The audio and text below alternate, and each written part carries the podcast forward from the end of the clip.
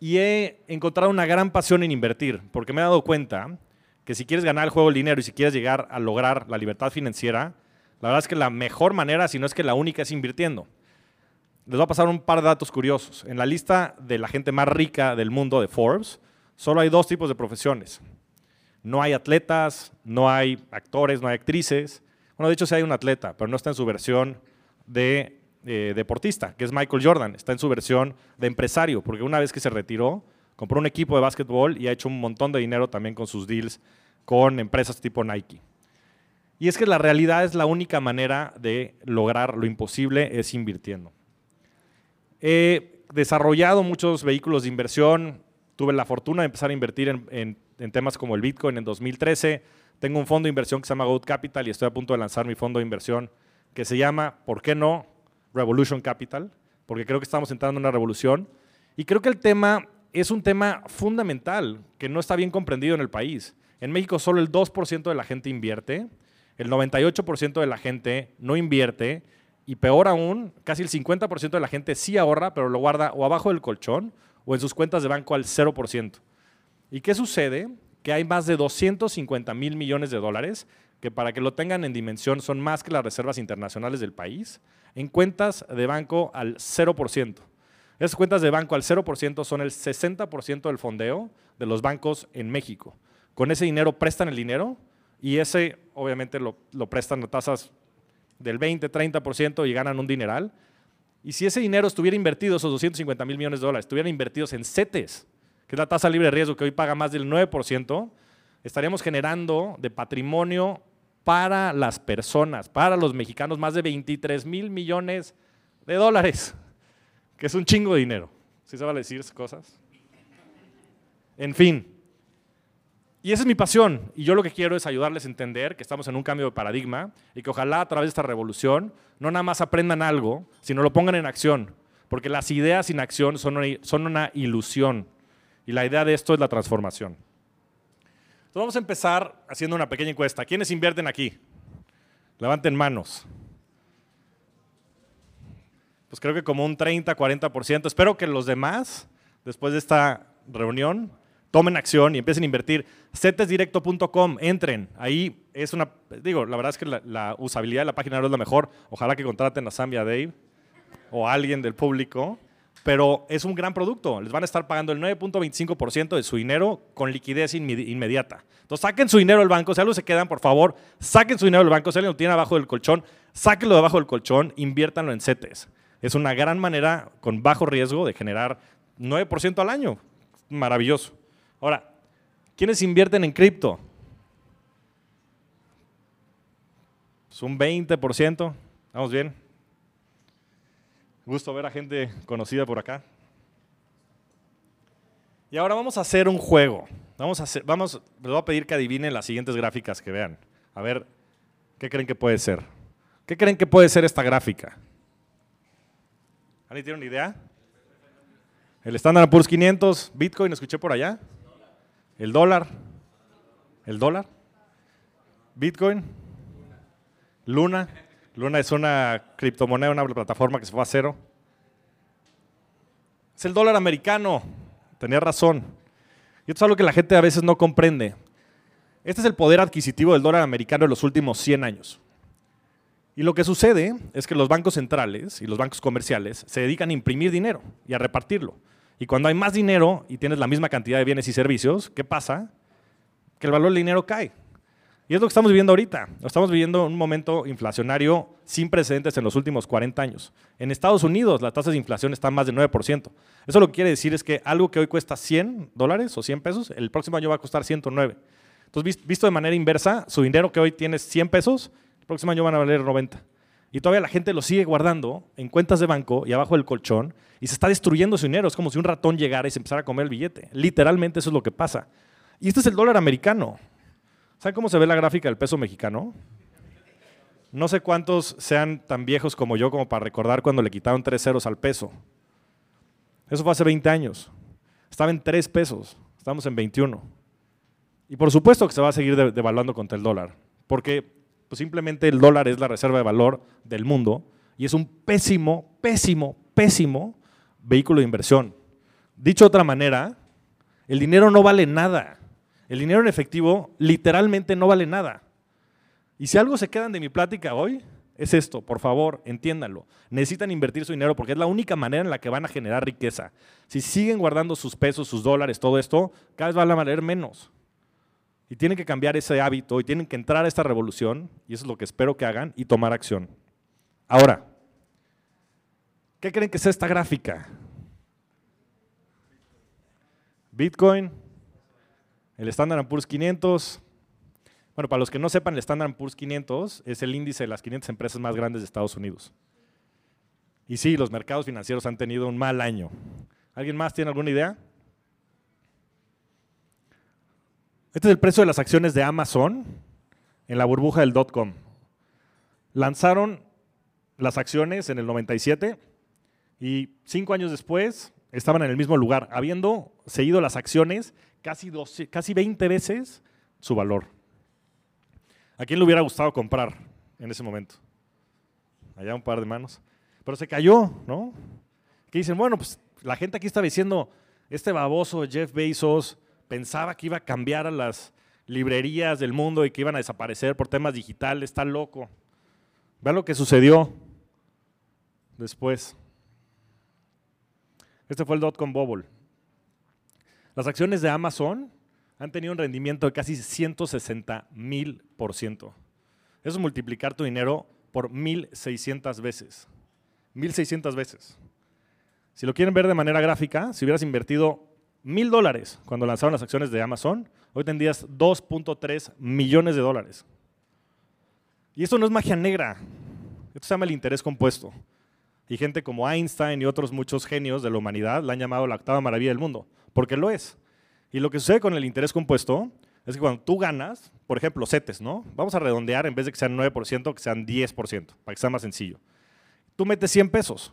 El primer año vas a ganar 10 pesos, ¿no? El 10% de 100, 10, muy fácil. Y si le pregunto a casi la mayoría de aquí, les digo, ¿en cuánto tiempo vas a duplicar tu dinero? Lo que van a hacer es van a dividir esos 10 pesos entre los 100 y van a decir en 10 años. La realidad es muy distinta. ¿Por qué? Porque el segundo año no tienes 100 pesos, tienes 110. Entonces tu rendimiento van a ser 11. Y así sucesivamente van a duplicar su dinero al, año 7, no al año 10. Y lo más interesante viene después del año 7, porque cuando vuelvas a duplicar tu dinero no vas a pasar de 200 a 300, vas de 200 a 400, de 400 a 800, de 800 a 1600. Y para no hacerles el cuento largo, no es una gráfica que se ve así lineal, es una gráfica exponencial que tiende al infinito. Warren Buffett, que es el inversionista más famoso del mundo, llegó a ser la persona más rica del mundo. Y él lo salió a decir, dijo, yo no soy el más rico por ser el más inteligente, yo soy el más rico por ser longevo. Empezó a invertir a los 15 años y hoy tiene 92. Lleva 77 años ininterrumpidos de tener interés compuesto. Y esto es lo que sucede cuando hay cambios de paradigmas, cuando hay revoluciones de la riqueza y cuando la gente comprende los conceptos detrás del dinero. ¿Por qué? Porque también es muy cómodo para los bancos, y espero que no haya mucha gente aquí que trabaje en bancos, pero les voy a decir la verdad, yo también trabajé ahí. Y lo que sucede es que nosotros somos un costo para el banco. ¿Por qué? Porque necesitan nuestro dinero para prestarlo. Entonces a los bancos les conviene que nosotros seamos ignorantes, les conviene que no nos unamos a estas revoluciones, les conviene que no entendemos estos conceptos de las inversiones, porque ellos lucran con nuestro dinero. El costo de fondeo de los dos grandes bancos del país es la mitad de la tasa libre de riesgo, es la mitad de lo que paga el gobierno para fondearse. Eso no existe en ningún país del mundo más que en Latinoamérica y en África. En los países desarrollados más del 50% de la población invierte. Y esa es la revolución que tenemos no nada más que tomar acción, sino en la que tenemos que participar activamente. Tenemos que ser evangelizadores de esto si queremos nosotros como país, como comunidad, como ciudad, ser una potencia mundial. Y es nuestra responsabilidad. Ahora, pues ya ven de qué va la plática. Y espero que después de esta plática, después de estos 30 minutos, salgan ustedes convencidos, saquen su dinero del banco, lo metan a CETES Directo, lo metan a GBM Plus, que es una gran opción también, que tiene Smart Cash, que es una funcionalidad muy similar en la que te pagan CETES, y que también se animen a empezar a invertir en otro tipo de productos, en ETFs, en acciones, en criptomonedas, y vamos a platicar más de esto en este tiempo. Ahora les voy a platicar de la historia del dinero, porque es bien interesante. Hace muchos miles de años empezaron con el trueque, porque no existía esta tecnología. El dinero es una tecnología. Eso es lo que es. A veces le asignamos mucho poder emocional, pero no es más que una tecnología que nos permite transaccionar con las personas a nuestro alrededor. Y en ese, ese entonces, que no existía el dinero, pues tenían que cambiar una vaca por 20, 20 kilos de maíz. Y no era muy eficiente, porque no era divisible, porque no podías llevar unidades de control y sobre todo no permitía la especialización. En función de que se fueron inventando nuevas tecnologías como acuñar monedas de oro y demás que se usan desde los imperios romanos y mucho tiempo atrás, eso permitió que se fueran eh, dando la especialización. Entonces se organizaban y ciertas personas criaban vacas y otras personas criaban maíz. Y ya no tenías tú que hacer todo. Y eso permitió que creciéramos y que llegáramos al momento en el que estamos hoy, en el cual estamos viviendo en un mundo de, de abundancia. Y sigue habiendo mucha gente pobre y lo que quieran, pero la verdad es que tenemos mucho mejores condiciones humanas de lo que tenían nuestros abuelos hace 50 años. No se diga hace 100, hace 200 años. Y eso lo permitió el dinero. El dinero tiene tres características. Tiene que ser una unidad contable, tiene que ser un medio de intercambio y tiene que ser un resguardo de valor. Y cualquier cosa que lo tenga es dinero. Pasó por muchas iteraciones hasta el papel moneda. En el papel moneda, ahorita entraremos a detalle, han pasado una serie de circunstancias que han pervertido el uso del dinero y ahora ya tenemos dinero digital, siendo los bitcoins uno de sus mayores propositores en este sentido. Pero ¿qué sucedió? como dicen, el poder, el poder corrompe, el poder absoluto corrompe absolutamente. Decía Henry Ford, si la gente entendiera el sistema económico y financiero, habría una revolución antes del próximo amanecer. Y lo que sucede con el dinero es que fue utilizado, el dinero como lo conocemos hoy, el dinero fiat o fiduciario, fue inventado hace 50 años. Llevamos mucho tiempo con papel moneda, pero estaba respaldado por oro. El dinero de hoy no está respaldado por absolutamente nada.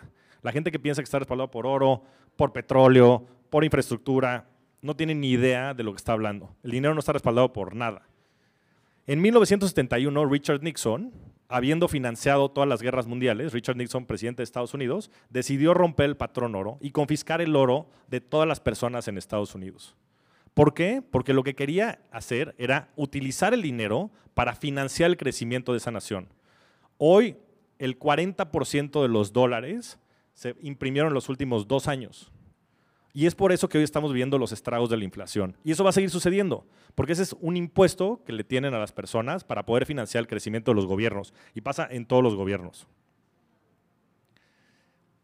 Esta es la foto misma que vimos en la primera vez. Como pueden ver, se estableció el patrón oro después de la Primera Guerra Mundial y en 1971 se rompió. Después de eso, la debacle del dólar ha sido muy tangible y también la de todos los países. En Latinoamérica la foto es igual o peor. Nosotros no, no, nos va tan mal. En México, en otros países como Colombia, la inflación está entre 8 y 10%. En Venezuela es más de 150%. En Venezuela la gente está sufriendo por los malos manejos del dinero de su gobierno. En Argentina es lo mismo, 76%. En Argentina existen mercados negros del dólar, en donde el dólar cotiza el doble simplemente para no tener controles de dinero, para poder comprar más de 200 dólares en la calle.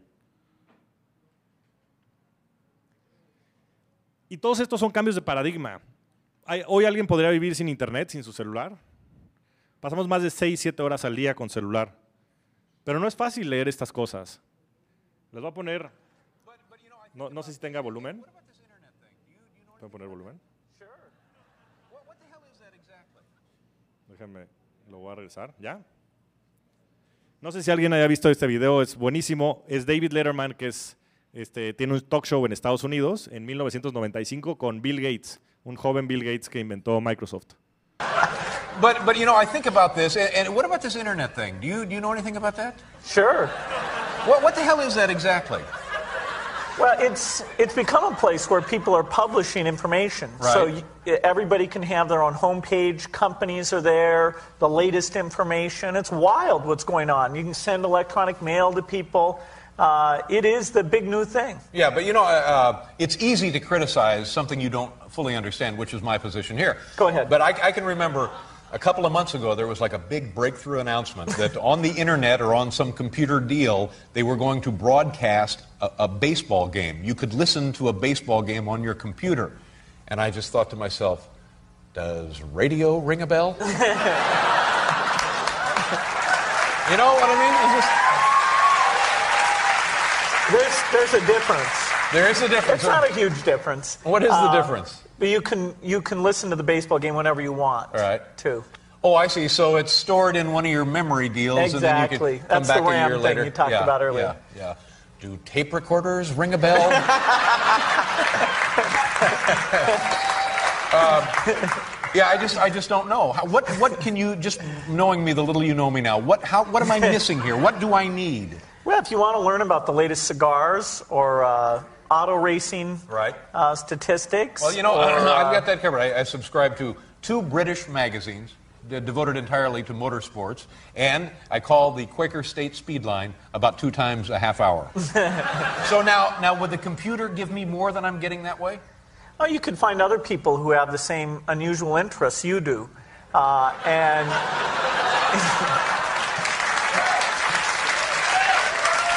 You mean, you mean the troubled loner chat room on the internet? Creo que queda claro. Estas cosas, pues en, en el tiempo son muy obvias, ¿no? Todo el mundo tiene perspectiva perfecta ahorita que sabemos lo importante que es el Internet para la humanidad. Solo como dato curioso, cuatro de las cinco empresas más grandes del mundo están montadas sobre Internet. Apple, Amazon, Google, Facebook. Entonces, estos cambios de, de paradigma en su momento suenan ridículos, pero la verdad es que están construidos sobre bases que van a tener mucho impacto en la sociedad y en la humanidad. Y eso es lo que ha sucedido. En los 70s, 80s era la era de los mainframes, las grandes computadoras, que solo existían dentro de las universidades, dentro de los bancos, dentro de este tipo de instituciones. Después a Bill Gates se le ocurrió esta idea de que todo el mundo debía de tener una computadora en sus, en sus, en sus manos. Hizo la época de las PCs, que dio una proliferación de muchísimas empresas con muchísima relevancia, como IBM, Hewlett Packard, etc. Después vino la era de Internet, que vio el crecimiento de empresas como Amazon, como Google, entre otras muchas. Vino, la era de mobile, que vio el crecimiento de empresas como Airbnb, como Uber, como el mismo Facebook. Y ahora viene la era de los blockchains, que es de lo que les voy a platicar. Y este es un video de una persona, un desarrollador de blockchain, que explica al Congreso de Estados Unidos qué es el Bitcoin. Y la verdad es que me parece una manera muy sencilla y tangible también de platicarlo. Entonces voy a poner este video. Chairman Crapo, Ranking Member Brown, members of the committee. Thank you for the opportunity to speak with you today. My name is Peter Van Valkenburg, and I'm the Director of Research at Coin Center, an independent nonprofit focused on the public policy issues affecting cryptocurrency and public blockchain networks. What is Bitcoin? Bitcoin is the world's first cryptocurrency, and it works because of the world's first public blockchain network. What does Bitcoin do? It's simple. It lets you send and receive value to and from anyone in the world using nothing more than a computer and an internet connection. Now, why is it revolutionary? Because unlike every other tool for sending money over the internet, it works without the need to trust a middleman. The lack of any corporation in between means that Bitcoin is the world's first public digital payments infrastructure. And by public, I simply mean available to all and not owned by any single entity. Now, we have public infrastructure for information, for websites, for email. It's called the internet. But the only public payments infrastructure that we have is cash, as in paper money. And it only works in face to face transactions. Before Bitcoin, if you wanted to pay someone remotely over the phone or the internet, then you could not use public infrastructure. You would rely on a private bank to open their books and add a ledger entry that debits you and credits the person you're paying. And if you both don't use the same bank, well, then there'll be multiple banks and multiple ledger entries in between. With Bitcoin, the ledger is the public blockchain, and anyone can add an entry to that ledger, transferring their Bitcoins to someone else. And anyone, regardless of their nationality, race, religion, gender, sex, or creditworthiness, can for absolutely no cost create a Bitcoin address in order to receive payments digitally. Bitcoin is the world's first globally accessible public money. Is it perfect? No. Neither was email when it was invented in 1972. Bitcoin's not the best money, on every margin. Uh, it's not yet accepted everywhere. It's not used often to quote prices, and it's not always a stable store of value. But it is working, and the mere fact that it works without trusted intermediaries is amazing. It's a computer science breakthrough, and it will be as significant for freedom, prosperity, and human flourishing as the birth of the internet. And Bitcoin is just the beginning. If we can replace private payments infrastructure, then we can replace other private choke points to human interaction as well. Now, why should we want to build more public infrastructure? Why should we embrace blockchains over corporate intermediaries? Why should we tolerate their inefficiencies and work to make them better? Why should we want the pioneers of this technology here in the United States and not fleeing overseas? A simple reason because the corporate intermediaries providing today's critical but privately owned infrastructure are becoming fewer, larger, and more powerful, and their failures are increasingly grave. So, roughly half of all Americans, 143 million people, had their Social Security numbers exposed to hackers because of a breach at Equifax. The SWIFT network has relayed hundreds of millions of dollars in fraudulent transactions because of hacked member banks in Bangladesh, Vietnam, Ecuador, and Russia. The FBI suspects now that the largest of these hacks was perpetrated by North Korea. Corrupt, low level employees at an Indian bank, Punjab National, were able to fraudulently certify SWIFT messages stealing $1.8 billion. It's the largest electronic bank robbery in history. In fact, it's the largest bank robbery in history. In October 2016, an estimated 1.2 million internet connected devices were hacked and turned into a botnet that for several hours made prominent websites unavailable across Europe and North America, including CNN and Fox News, the New York Times, and the Wall Street Journal. Increasingly, physical machines are being connected to the internet to augment their capabilities. They're wired through servers that are owned and maintained by private and trusted intermediaries the so called Internet of Things. Pacemakers from St. Jude's Hospital have been hacked. Baby monitors from TrendNet have been hacked. And Jeeps from Jeep have been hacked to the point where they can be remotely commandeered. Bueno, creo que, creo que se queda, que queda claro. Y, y lo, eso es lo que son los blockchains. Los blockchains son infraestructura, al igual que es Internet, pero en vez de que sirvan únicamente para la comunicación, sirven también para transferir valor y para manejar otro tipo de actividades como es el Internet of Things, pagos, se pueden hacer aplicaciones descentralizadas y un montón de cosas se pueden desarrollar sobre estos blockchains. Es una tecnología abierta, open source, al igual que es Internet, con más capacidades, sobre todo para poder transferir valor. Y Bitcoin es el primer experimento que hay sobre los blockchains. Bitcoin ha funcionado de manera ininterrumpida desde su lanzamiento en enero del 2009 y tiene estas características. Está distribuida, entonces nadie es dueño de esto, está distribuida en millones de computadoras alrededor del mundo. Es descentralizada, esto quiere decir que no hay ningún intermediario que pueda autorizar estas transacciones. Es trustless, no necesita que nadie las valide tampoco, porque la red, esta red distribuida que hay en todo el mundo las valida. Es segura, nunca la han hackeado, y además es automatizada. Y Bitcoin es solo el, principio.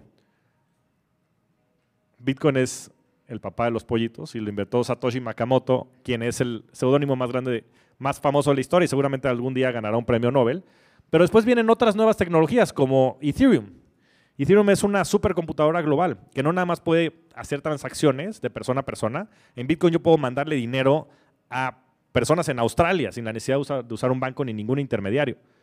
En Ethereum se está desarrollando todo un ecosistema. Se está desarrollando un ecosistema que se llama finanzas descentralizadas o DeFi o Decentralized Finance, que ya tiene más de cientos de miles de millones de dólares en funcionamiento. ¿De qué? De préstamos descentralizados, de exchanges descentralizados, de inclusive seguros descentralizados, de una serie de cosas que se están produciendo sin la necesidad de que haya una empresa detrás. Y por cierto, todo el talento de las empresas grandes de Estados Unidos, de las consultoras, de los MBAs, de los bancos grandes se está yendo a trabajar a estas industrias. Y para mí, predecir el futuro es muy sencillo. Tú ve a dónde se va el talento, tú ve a dónde está trabajando el talento y vas a ver qué industrias se van a desarrollar.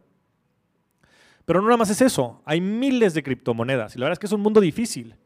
Yo si les pudiera dar un consejo aquí es, si van a comprar algo de criptomonedas, háganlo con un porcentaje pequeño de sus ahorros, de sus inversiones y compren Bitcoin y Ethereum. No es sencillo, pero muchas de estas nuevas criptomonedas que están siendo inventadas, van a ser los siguientes Amazons, van a seguir los siguientes Googles, porque este cambio de paradigma se va a dar. Es una cuestión de tiempo. Lo importante de las inversiones es irte 50 años en el futuro, pararte en ese momento, regresarte y poder tomar una decisión sabiendo la información del futuro hoy. Es invertir en las oportunidades del futuro hoy. Y eso es lo que los buenos inversionistas hacen. Eso es lo que yo me he dedicado toda mi carrera a hacer a entender la tecnología, a entender las inversiones, a entender los vehículos, a entender la sociología, a entender la antropología, a entender la historia y a intentar predecirla.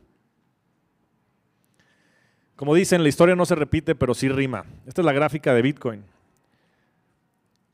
Empezó en unos cuantos centavos de dólar y ha llegado ahora hasta más de 70 mil dólares. Este año ha bajado mucho, está en 20 mil dólares que fue el máximo que hubo en 2017. En 2017 todo el mundo pensaba que esto era una burbuja. Bitcoin lo ha matado más de 100 veces, nunca ha muerto, solo toma más fuerza. Hay más de 140 millones de personas en el mundo que ya tienen bitcoins y creciendo más rápido que la adopción de Internet. Yo sé dónde va a parar esta gráfica, va a parar muy arriba. Y no nada más eso, las grandes personas del mundo, la gente que siempre ha entendido estas revoluciones de la riqueza, ya están participando. Elon Musk tiene bitcoins, tiene Ethereum, Paul Tudor Jones, uno de los hedge fund managers más importantes del mundo, Jack Dorsey, el creador de Twitter, BlackRock, que es uno de los asset managers más grandes del mundo, manejan más de 7 trillones de dólares, ya está habilitando esto para sus clientes. Google ya está habilitando esto también para sus clientes, para, sus networks, habilitando todos sus sistemas de pagos. Entonces, si pudiera enseñarles algo en estos 30 minutos y espero que se los haya podido transmitir, es que no se pierdan la revolución de la riqueza sean parte de la revolución de la riqueza. Empiecen a invertir, así sean CETES, pero empiecen a tomar acción, porque como les decía, las ideas sin, acción son una mera ilusión. ¿Y cómo hay que invertir si quieren generar riqueza generacional? No es tan fácil, porque van a tener que invertir en cosas que la mayoría de la gente van a pensar que son ridículas. Como en muchos casos piensan que es Bitcoin o Ethereum, pero que con el tiempo van a probar ser mejores inversiones que el mismo Amazon y generar ese tipo de riqueza no es algo que les recomienda hacer con su patrimonio, pero sobre todo la gente que tiene un excedente, que está teniendo más ingresos de los que gasta, que por favor, ojalá que todos los veo en edades productivas, ahorren, pero no ahorren nada más, inviertan y pongan un cachito de sus inversiones en este tipo de vehículos, que lo que pueden hacer es que se pueden multiplicar por 100. Un último concepto que les dejo, el tema de asimetría. Asimetría es lo contrario de simetría. Simetría quiere decir cosas que son ¿Cómo me dijiste hace rato, Dave? ¿Está por ahí, Dave? Dave, ¿cómo me dijiste la descripción de, simetría? es algo que tiene una proporción este, similar, ¿no? Es algo que es redondo y que tiene una proporción redonda de los dos lados. Un juego simétrico es un volado. Te puede salir águila o sol, el 50% de las veces te va a salir una, el 50% te va a salir la otra. El concepto de asimetría en las inversiones es muy importante. ¿Por qué? Porque ustedes meten 100 pesos en Bitcoin, ¿Cuánto pueden perder? Se va a cero. Perdieron 100 pesos. Pero ¿qué pasa si Bitcoin de 19 mil dólares se va a un millón? Ustedes hicieron 50 veces su dinero. Entonces pueden perder una vez su dinero. Pueden perder lo que metan. Pero pueden hacer 50 veces su dinero. Pueden hacer 100 veces su dinero. Yo tuve la fortuna de comprar Bitcoin en 200 dólares. Está en, está en 20 mil. Me hubiera encantado comprar más. Hay que, invertir hoy en las oportunidades del futuro. No hay que invertir hoy en lo que es obvio. Hay que invertir en lo que va a ser obvio en 10 años. Vean a los niños. Yo veo a mi hijo. Mi hijo nada más juega Minecraft y Roblox. Carajo, yo estoy comprando acciones de Minecraft y Roblox. No tengo que ser un genio. Esports. Vean las cosas que van a ser el futuro. Están ahí al lado. Muchos de ustedes son muy jóvenes. Aprovechenlo, úsenlo a su favor. Pero no se queden estáticos inviertan. Y si no van a invertir, ayuden también a que ese futuro se materialice. Entren en esas empresas. Esas empresas les van a dar acciones, las startups dan acciones y ustedes se van a beneficiar del crecimiento de estas acciones. El interés compuesto que les platicaba. Amazon ha tenido un interés compuesto de 33 veces su dinero cada año. Y eso ha hecho que se multiplique por 24 mil veces los mil dólares que se invirtieron a 2.4 millones de dólares. Bitcoin en estos 10 años que lleva de existencia, casi 200%. No hay ningún mejor, no es el mejor activo de, la última década. Y por supuesto, ¿eh? rendimientos pasados no garantizan rendimientos futuros. Ya hay nuevas tecnologías. A mí me gusta más Ethereum, por cierto. ARK Invest que es uno de los inversionistas en materia de innovación más importantes del mundo, estima que Bitcoin va a llegar para 2030 a valer un millón de dólares. Y esto lo hace sabiendo el flujo de dinero que va a entrar a la red. Entonces ellos ven que van a entrar las remesas. Las remesas es un mercado súper ineficiente. Yo trabajaba en Bitso. Estábamos manejando el 10% de las remesas de Estados Unidos a México. Las remesas de Estados Unidos a México son más de 50 mil millones de dólares y le cuestan a los mexicanos 5 mil millones de dólares. El 10% del dinero de nuestros compatriotas que están luchando por sobrevivir, muchos de ellos, y les quitan 5 mil millones de dólares. Es una locura de dinero. Si todo este dinero lo manejan a través de Bitcoin, si todo el dinero de las reservas internacionales ya empezaron países, El Salvador está implementando esto y van a venir otros. ¿Por qué? Porque entienden esta revolución de la riqueza. Entonces, como dice un autor americano, el futuro ya está aquí, simplemente la información no está distribuida uniformemente. Espero que les haya dejado algo esta eh, plática. Tengo un libro que acabo de sacar, un audiolibro que se llama Crypto Revolution. Próximamente sacaré un fondo de inversión que se llama Revolution Capital. Y les recuerdo nuevamente, no se pierdan la, revolución de la riqueza. Muchas gracias.